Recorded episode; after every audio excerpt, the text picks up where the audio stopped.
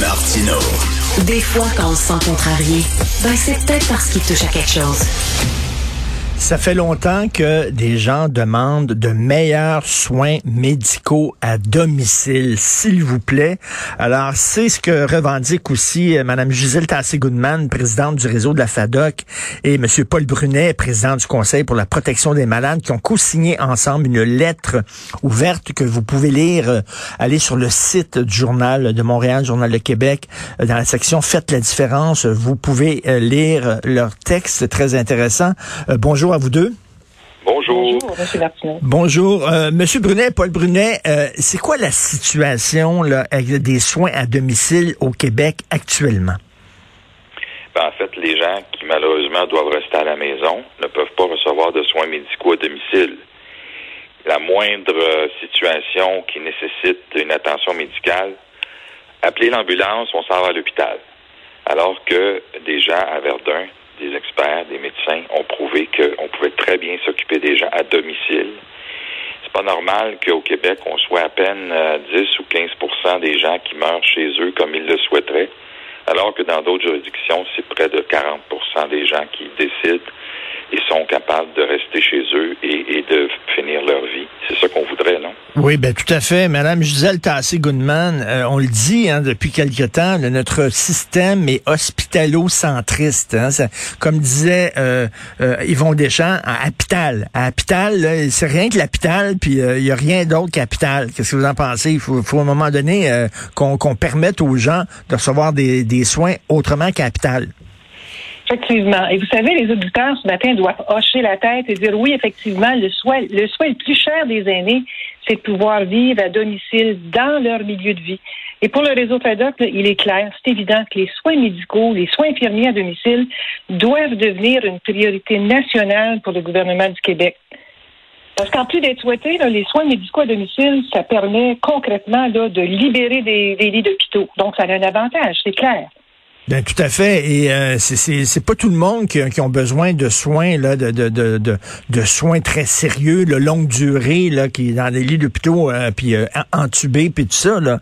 Il y a des gens qui peuvent recevoir des, soins un peu plus euh, mineurs à, à, la maison. Et Paul Brunet, Régent Hébert, lorsqu'il était ministre, de la santé sur le gouvernement péquiste. Il parlait justement d'une assurance, de mettre sur pied une assurance justement pour financer les soins à domicile. Malheureusement, le PQ n'a pas été réélu et cette idée-là est tombée vraiment dans une craque. Oui, nous, on avait quelques réticences là-dessus, mais on pourrait en reparler. Ce qui nous importe, c'est que c'est un syndicat qui a décidé il y a longtemps qu'il irait plus à, à domicile. Et quand je vois et que j'ai compris que désormais, il faut que le syndicat négocie avec le gouvernement. J'ai dit, depuis quand que c'est le syndicat qui va décider comment et où je vais obtenir mes soins? le syndicat va dire, oui, mais c'est à cause des fonctionnaires. Là, je veux hmm. lancer un message, puis je l'ai fait euh, aux audiences de, la commission sur euh, le projet de loi 11. Je dis au ministre, y a-t-il moyen de reprendre le droit de gérance, puis décider, vous autres, comme il faut, en consultant les professionnels, comment et où on va prodiguer des soins et tous les professionnels qui auront été consultés les prodigueront comment l'employeur, le, gestionnaire principal, l'État, aura décidé. Depuis quand il faut que je demande la permission au hein. syndicat des médecins de retourner, de renvoyer des, des médecins à domicile? Ça, là, on se rend bien compte que depuis de nombreuses années, on a cédé notre droit de gérance. Et il faut discuter avec les médecins avant de Je comprends qu'il faille, qu'il faille les consulter, puis j'ai pas de problème. Puis les médecins savent très bien comment ça marche sur le terrain, mais ça serait bien que ce soit l'État qui décide, comme notre lettre le propose, de renvoyer les médecins à domicile. On sauverait de l'argent, on sauverait des lits. Quand il y a une crise, beaucoup de ces patients lourdement euh, handicapés ou très malades dont l'état est relativement stable pourraient être soignés chez eux. Imaginez le nombre de lits qu'on sauverait, comme l'a ben Mme Tassé-Goodman. Et Mme Tassé-Goodman, justement, est-ce que vous trouvez euh, qu'on est presque pris en otage, justement, par les syndicats et les, corporations professionnelles? Ben, écoutez, il y a des projets novateurs en place, là, on devrait les encourager. Ça devrait déployer largement. Puis euh, spécialement les SIAD, ce qu'on connaît, les équipes de soins intensifs à domicile qui font des visites, des médecins, des infirmières qui priorisent les patients qui sont en lourde perte de mobilité en fin de vie. Puis on dit souvent, on est bien mieux dans notre lit que dans notre lit d'hôpital. Hein. On, oui. ça, il faut pas se leurrer. Puis un, bon exemple de ça, un exemple concret, c'est qu'une personne qui est en fin de vie, on le dit dans notre dans notre lettre, puis qui qui quitte l'hôpital, euh, puis qui est suivi par une équipe du SIAD, ben euh, qui, qui nécessite la visite d'un médecin, ben après six jours de visite comme ça, il doit inévitablement retourner euh, dans un établissement de santé pour consulter un médecin. Donc, vous voyez, donc ce qu'on ce qu'on demande, c'est d'abolir le nombre maximal de jours en lien avec le suivi médical à domicile des équipes de SIAD. Donc ça, ça aurait un avantage positif. Ça libérerait des lits aussi en même temps. Et M. Brunet, on se le cache pas, on le sait tous, là, quelqu'un, là, mettons, d'un certain âge, qui est envoyé à l'hôpital et qui reste longtemps à l'hôpital, euh, sa santé périclite.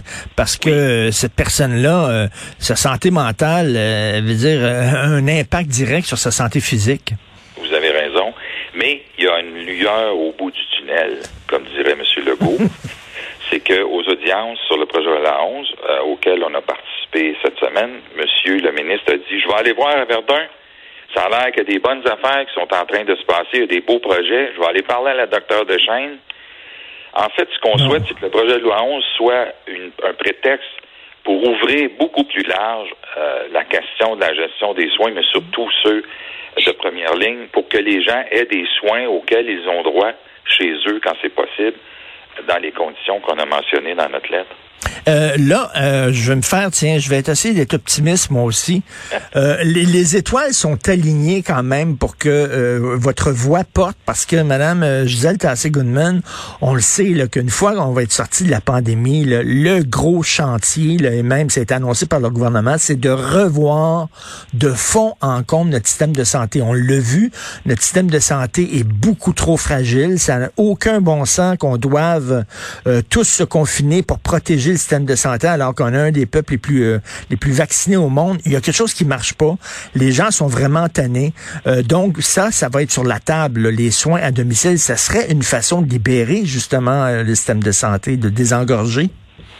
Absolument. Et vous savez, nous, on croit que le gouvernement, là, euh, devrait, devrait parler à la Fédération des médecins omnipraticiens du Québec, devrait se parler ces deux parties-là pour renégocier l'entente, une nouvelle entente. Les patients et le réseau de la santé doivent être la priorité. Et nous sommes certains là, que la Fédération des médecins euh, omnipraticiens du Québec et le gouvernement a cet objectif-là en tête. Il s'agit maintenant de, de, le réaliser. C'est urgent. Ben c'est ça, M. Brunet. Moi, ça, ça, me fascine toujours à quel point on n'apprend pas des autres. On n'a rien qu'à regarder, comme vous l'avez dit, là, ailleurs dans le Canada, dans d'autres provinces, euh, il y en a des soins à domicile. Comment ça qu'on s'inspire pas de ce qui marche, de ce qui fonctionne? C'est une bonne question, puis j'entendais des représentants de syndicats parce que, tu faisons une distinction entre les syndicats de médecins et les médecins. Il y a des médecins dont la très, très grande majorité des, de ceux-ci et de celles-ci sont extrêmement dévoués et hmm. font un travail extraordinaire. Mais quand j'entends le syndicat de médecins, notamment la FMOQ, dire c'est effrayant, pendant que vous prenez le temps d'étudier le projet de loi 11, on n'a pas le temps de s'asseoir pour repenser les soins de première ligne. Je leur ai chanté la chanson de Carol King. And it's too late, babe. ça fait presque 15 ans. Ben voilà. Ça fait presque 15 ans que je les entends s'asseoir. D'ailleurs, on n'est jamais présent. On a demandé d'être présent pour voir ce qui s'y passait, pour qu'on arrête de négocier par et pour et avec des médecins. J'ai dit trop tard, là. Je ne vous crois plus personnellement, là. Je sais pas ce que Mme Tassé Goodman en pense, mais moi, ça fait 10-15 ans que je les vois aller. Mais... Plus capable. Tim, on envoie des sondes aux confins du cosmos. C'est ça qu'on fait, puis on n'est pas capable de régler le Christie de système de santé au Québec. On a eu des gouvernements de toutes sortes de couleurs, de toutes sortes de tendances. On a eu des médecins qui étaient ministres de la Santé. On a eu des gestionnaires qui étaient ministres de la Santé. Tout le temps tout croche. Euh, Madame euh, Gisèle Tassé-Goodman, est-ce que vous êtes optimiste, vous? Ben écoutez, euh, on, a des médecins omnipraticiens qui font un travail là, fantastique. Vous savez, c'est ils soignent la détresse, hein? On se le cache pas dans tout ça, là. Puis là, on va l'entendre parce que je l'ai entendu encore hier. On nous dit ben euh, écoutez, c'est parce qu'il y a un manque de il y a un manque de main-d'œuvre. Ben oui, il y a un manque de main-d'œuvre. Hmm. Vous savez, les, les soins, les services à domicile, c'est une solution pour réduire la pression sur les hôpitaux. Puis on sait que ça se fera pas du jour au lendemain, là, mais il faut augmenter les cohortes, il faut valoriser les emplois dans le domaine de la santé si on veut recruter du personnel. Il y a d'autres pays qui ont opté pour ce modèle-là de soins à domicile. Puis écoutez, mais ça fait ses preuves. Donc, pourquoi est-ce qu'on ne prend pas exemple quand Ben, ça existe fait. déjà?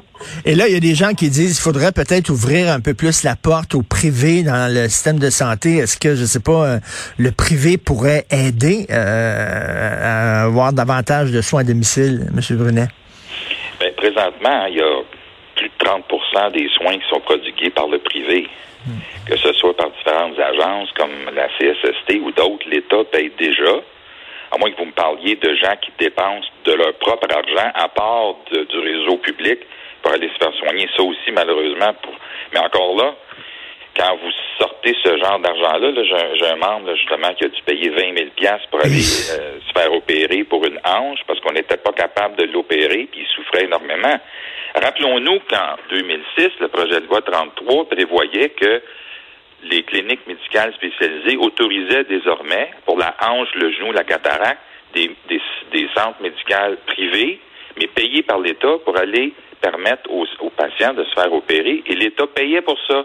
Mais là, j'entends qu'il y a des cliniques médicales qui sont même pas encore sous entente.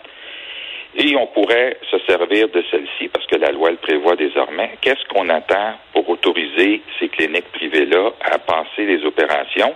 Parce que là, il y a un monsieur qui a payé 20 000 piastres pour aller se faire opérer pour la hanche parce qu'il souffrait trop. J'ai dit, j'espère que tu vas demander qu'on te rembourse parce que l'arrêt Shaouli en 2005 le prévoit. Quand l'État, qui est dans une situation de monopole, offre pas les soins, va les chercher puis fais-toi rembourser ou poursuis l'État. Tout à fait. En tout cas, Mme Gisèle Tassé-Goodman et M. Paul Brunet, premièrement, euh, que vous soyez ensemble pour demander ça, je trouve que ça, ça donne un bon coup. Mais on espère qu'après la pandémie, il va y avoir ce qu'on appelle des états généraux sur la santé, que ce soit une priorité du gouvernement, que tout soit sur la table et qu'on demande aux syndicats et aux corporations de ne pas penser seulement qu'au bien-être de leurs membres, mais au bien-être de la population. Donc, euh, on se croise les doigts. J'invite les gens à aller lire votre texte dans la section Faites la différence sur le site Internet du Journal de Montréal. Euh, Gisèle Tassé-Goodman et Paul Brunet, merci beaucoup. Merci à vous. Merci à vous. Merci, bonne journée.